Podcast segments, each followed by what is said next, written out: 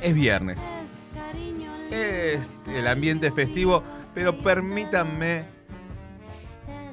leerles un relato que, aunque sea viernes, viene muy bien eh, para comenzar el fin de semana. El relato se llama Vicente y Sofía y dice así, Vicente se enamoró de Sofía una primavera que gustó habitaciones en el bajo, ese que se arma detrás de la tosquera Waiki. En ese lugar y en esa época, el llantén se pone de un verde refusilante. Parece que a cada rato le pasaran un trapito, pero no es cuestión de higiene, es así nomás. Vicente, por esa época, se estea en el llantén, come un poquito de llantén, se refleja en el llantén y se pone color llantén. Se enamoró de Sofía y a ella también le gustó ese lagarto verde, brillante, lustroso como el rocío. ¿Qué digo el rocío? Como un charquito de madrugada. Lo que pasó es que la primavera se fue, el verano se vino seco y el polvo se subió arriba de todas las cosas. El llantén se opacó primero y se achicharró después.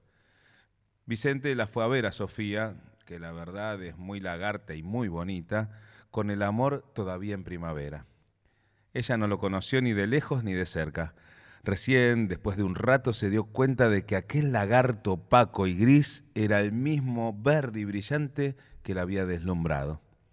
Lo miró de arriba abajo, evaluando las transformaciones, y, se lo dijo. Usted no es de fiar. Vea, son las cosas del mimetismo, se animó Vicente. ¿Le gustaría acaso a usted que yo fuera otra? quisquilló la lagarta. Vea, yo prefiero que se mantenga Sofía. ¿No ve? dijo Sofía con mueca comprobadora. Sí, veo. Veo que usted también cambió de color con el verano y así todo todavía me gusta. Ahí Sofía se dio cuenta de que su enamorado tenía razón que pedir lo que no va a ser es al cohete, como criar una ilusión con semillitas. ¿Y cómo me conoció? Preguntó medio achicándose. Por su mirada, dijo el otro medio agrandándose. Los lagartos se acercan y desafiando las estaciones y el mimetismo se pusieron colorados primero y después azules, me parece que eran azules, azules y rosados, como una montaña de suspiros. Esa es la historia que Rafael Urreta Vizcaya eh, escribió y que Abuelas de Plaza de Mayo incluyó en una publicación que editó por estos 45 años que se cumplen de la asociación. Y estamos conectados con Rafael Urreta Vizcaya, el autor, amigo eh, de, esta casa y amigo de amigos, y queríamos charlar un ratito con él para que nos contase cuál es su sensación de que dos textos suyos hayan sido publicados en este libro Las abuelas nos cuentan, una colección por el derecho a la identidad. Hola Rafa, Maitena y Martín, te saludamos. ¿Cómo estás? Hola, ¿cómo están amigos? Muy bien. ¿Se escucha bien? Se escucha bárbaro. Bueno, ah, fue, una lectura media apurada. Perdón si no, le pusimos todas las inflexiones que requería el texto, pero eh, queríamos compartir con, los amigos de, En Tránsito y de Freeway eh, esta belleza de texto que, publicaron abuelas. Eh, ¿Cuál es tu sensación de, de, que tus poemas estén en este libro, Rafa?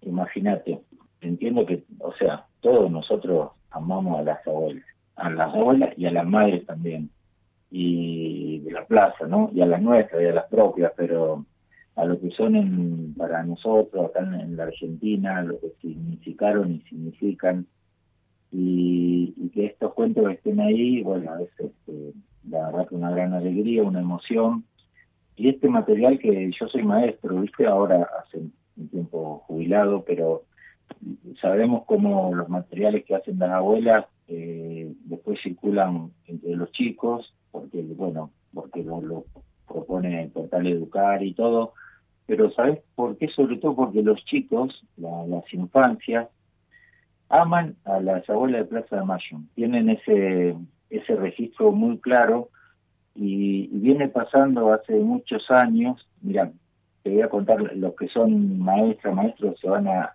avivar enseguida, cuando, cuando ya empezaba la democracia y, trabajar el tema de la dictadura, sobre todo con chicos chiquitos, era todo un tema y, había un libro, El Golpe se llamaba, justamente, creo que de Graciela Cabal, no estaría seguro, y estaba las escuelas se dividían entre las maestras que se animaban a trabajarlo y las que no. Y cuando las abuelas empiezan a, publicar sus libros, se salga hacia, hacia adelante toda, toda esa parte de tener que decir algo sobre la dictadura con los cuentos de las abuelas. Cuando Estela, hay, había unos videos que circularon muchísimo y los vimos infinidad de veces con, con los chicos de acá y de allá, donde estaba Gustavo Roldán en casa de abuelas eh, leyendo un cuento de un sapo, ¿me entendés? Y después subía a la luna, subía al cielo, escondía dentro de la guitarra. Es decir, Estela dijo, son los cuentos que le hubiéramos querido leer a nuestros nietos que todavía no lo encontramos. Entonces, eso es como, como una cosa muy, muy maravillosa porque porque que sean esos los cuentos necesarios es como es lo que dice Tela, eh, sin rencor, con amor, es decir, es una demostración más de eso que, siempre dicen y hacen y han hecho. Entonces, bueno, eh, yo me siento parte, como seguro que sentís parte vos, la compañera que está ahí, nos sentimos parte y nos sentimos agradecidos, pero bueno, si encima van a meter un cuento con, con nosotros, es eh, digamos. Eh, sí, imagino todo lo que decís, eh, suscribo eh, y, imagino la felicidad porque seguramente no, no, no, fue una búsqueda, sino que es un encuentro ¿no? de, las abuelas y, y, y tus textos. no, no han sido escritos como la búsqueda de ser publicados ahí, pero digamos, se han encontrado tus textos con este libro de las abuelas por, por la por caminar los mismos senderos, por soñar con, los mundos mejores y, por querer justicia sin rencores y sin venganza y por querer un, mundo más bello, ¿no? que también es a donde muchas veces apuntan tus textos eh, sin dejar de lado eh, la denuncia, la crítica y la memoria, por sobre todas las cosas. Pero Rafa, eh, estuviste, además de, esta publicación que nos da mucha felicidad y queríamos compartirla con vos al aire y con los amigos y amigas que están del otro lado del parlante, estuviste dando vueltas por Europa, me contaron. Anduvimos, sí. Este año viajé muchísimo. Este, en realidad ahora estoy acá en casa y, de los meses del año, como cinco ya anduve por ahí, hmm. con un libro que se llama Circo, que hizo una editorial de Rosario, que se llama Silvestre, unas chicas del mundo autogestivo, vienen de ahí, pero son bastante intrépidas, así que ese libro se presentó en, en Francia, en Italia, en España, y después se este, cruzó para, para México, donde ahí tenía una invitación única de, un festival en, Chiapas y en torno a esa invitación me armé 45 días que si no tenía el pasaje de vuelta todavía estoy allá porque me, gustó muchísimo México. Como muy muy certudo conocí mucha gente muy increíble haciendo cosas muy, muy parecidas creería a las que hacen ustedes también y ahí quedé con, trabajo pendiente, vuelvo el año que viene. Estuve trabajando en, Oaxaca con un tema de poesía en los mercados. Ahí es un lugar que tiene 16 este, gigantescos mercados y bueno, fue una suerte tremenda porque me mandó en dueto y bueno, tuve un sortón. También estuve en el norte con, trabajando con unos grupos de teatro, con infancias, en Eh, también tengo familia en México, mi familia que se exilió en la dictadura, así que no los conocía bien, podrían no haber sido los genios que eran y son gente muy ocupada y bueno, lo de Chiapas que fue increíble. Así que con mucha suerte y acá a la vuelta estuve por, por Río Gallego, por la Feria Libro Rosario, eh, Coplas, Wincul, todas las lugares que me gustan mucho, que son acá cerca. Acá cerca vamos a contarle, vamos a contarle a los amigos y amigas de Hormigas en la Cocina que tu casa queda en San Martín de los Andes, ¿no? En San Martín, sí, sí, acá en Neuquén. Sí. Ahora voy para llama Las Ovejas, a Chile, y en Buenos Aires estuve en, el conurbano, que no conocía y me encantó, en un lugar que se llama el barrio Carrillo, que es ahí la gente que vivía en el edificio Warnes, ¿te acordás? Antes de que lo manden abajo.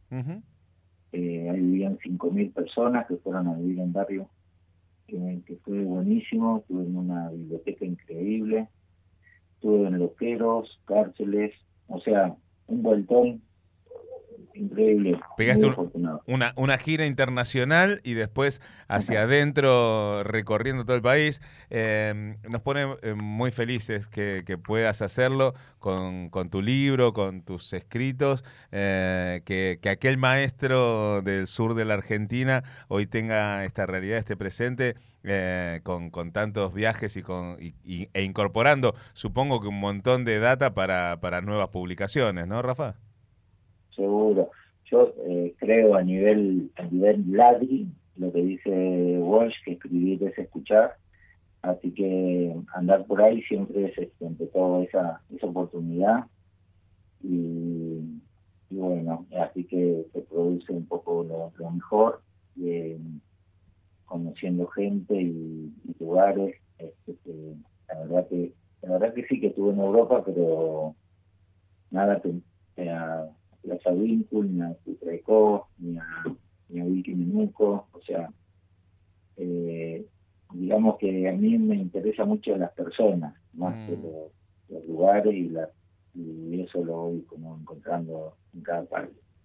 Bueno, la, próxima que, salgas de San Martín y te vengas para el conurbano, te esperamos en Castelar eh, para charlar un rato y para, para también eh, que, por ahí podemos presentar el libro en algún centro cultural o en algún espacio de aquí.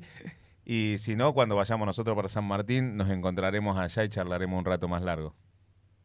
Seguro, así será. la próxima vez que vaya aviso y me encantaría conocerles. Eh, seguramente estamos transitando, viste, lo veces dice, eh, te preguntan por ahí, pero no conocer a tal, y no parece como un milagro que en el culo del mundo conozca a otro, y en realidad no es tan, tan extraño porque andamos los mismos caminos y, y porque eso sucede y nos, nos vamos encontrando, y si no nos conocemos es de pura casualidad, pero, pero está bueno saber que, jugamos para el mismo tipo. Claro. que eso es una Claro que sí. Bueno, Rafa, eh, un abrazo gigante y bueno, te esperamos cuando, cuando estés dando vuelta por acá, eh, te esperamos y, comemos algo, tomamos algo y charlamos un rato, ¿vale? Bueno, que así sea. Y ahí me están mandando en este minuto, casi esta mañana, de Rosario, que sale un libro nuevo, se llama El Chamanicero Serial, que es un personaje que sale de la Cruz Corriente, viene acá, llega a Zapala, en el que va a ser el último tren, es época ramal que para ramal que cierra, 16 de mayo del 92 exactamente, y le van a pasar una cantidad de cosas al chamamecero increíble, estoy muy contento y ese libro está saliendo estos días. Estos días. bueno, entonces apenas salga, eh, esperamos encontrarnos con alguno de esos textos y cuando estés por acá presentándolo, vamos a, a encontrarnos, dale. Seguro. Un abrazo muy grande a, ustedes y la audiencia y gracias por llamar. A vos, un abrazo gigante. Rafael Urreta Vizcaya, ¿eh?